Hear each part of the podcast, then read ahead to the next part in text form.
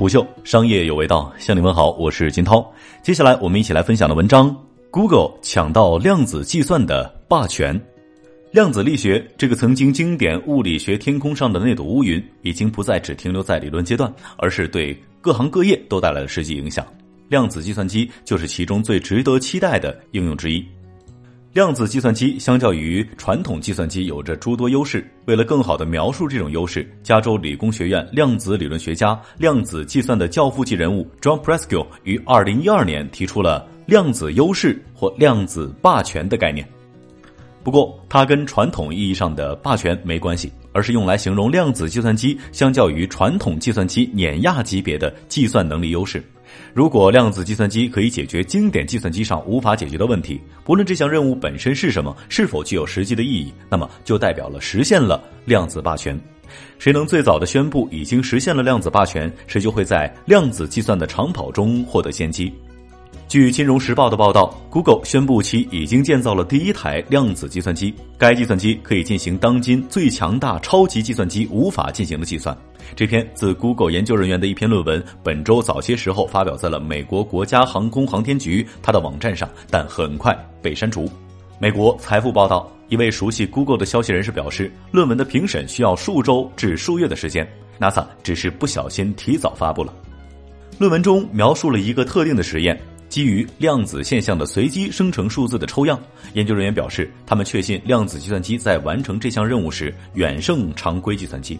这款量子计算机展现出来的算力优势相当恐怖，可以在三分二十秒内完成对特定任务的计算，而目前世界排名第一的超级计算机 Summit 需要大约一万年的时间。在 Google Cloud 服务器上执行相同的实验将花费五十万亿小时，在量子处理器只需三十秒。Google 的研究人员表示，这意味着量子计算机可以执行以前不可能完成的计算，量子霸权已经实现。如果这篇论文能顺利发表，那么它可能会成为量子计算领域的一个里程碑。这款量子计算机被命名为 s y c a m o 包括了五十三量子比特。二零一八年，Google 就推出过一款包括七十二量子比特的通用量子计算机 Brainstorm。Google 认为它有实现量子霸权的能力。Quantum Magazine 曾经报道，Google 的量子处理器在不到半年的时间内算力爆炸，复现的设备从笔记本升级到了服务器。谷歌量子人工智能实验室主任 Hartmut Neven 在五月份提出，量子霸权会在二零一九年年内实现。研究人员还预测，量子计算能力将以两倍的指数速率增长，甚至超过了定义摩尔定律的指数速率。这种趋势观察到传统计算能力大约每两年翻一番。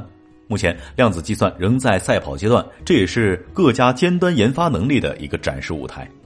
关于量子，最广为人知的就是薛定谔的猫，就像那只可怜的猫处在死和生的叠加态一样。量子计算机的零和一也可以处于叠加态。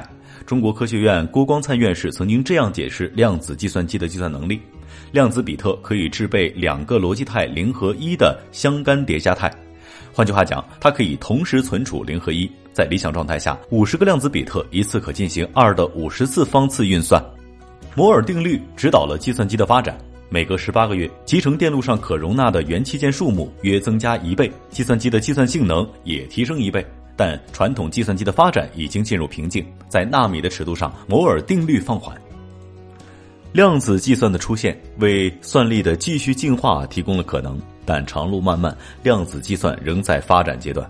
二零一七年十月，IBM 在常规的超级计算机上成功模拟出了五十六个量子比特的量子计算机。